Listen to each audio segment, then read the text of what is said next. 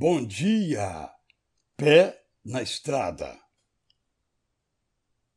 A família que nos formou é como uma estrada feita para nos levar longe. Pode ser que o caminho aberto para nós seja bem largo, sinalizado e reto, fácil e convidativo para uma viagem tranquila. Pode ser que a pista deixada para nós seja esburacada, confusa, sinuosa, perigosa e aterrorizadora. Se é péssima a rodovia recebida, precisaremos consertá-la ou talvez abrir outra.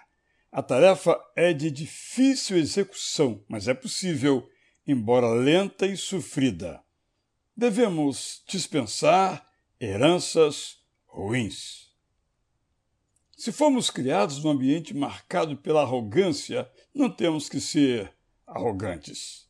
Se fomos formados em meio à violência, não temos que fazer a mesma escolha. Se a nossa casa de origem era uma bagunça generalizada, podemos organizar as nossas coisas para seguirmos bem. Se nossos pais eram conformados em viver apertados, podemos desejar lugares amplos e iluminados para nós e nossa nova família. Se o quarto que nos viu crescer era arrumado numa casa acolhedora, é imensa nossa perspectiva para o futuro. Afinal, fomos amados, instruídos, estimulados a ter sonhos próprios, sem preguiça e sem medo. Estamos prontos para pôr nossos perseverantes pés na própria poeira. Precisamos conhecer nossas heranças. Mesmo que as ignoremos, elas nos moldarão.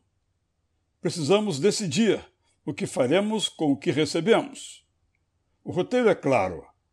Para ir além em nossa estrada, temos que rejeitar as heranças ruins, os exemplos abomináveis os egoísmos petrificados.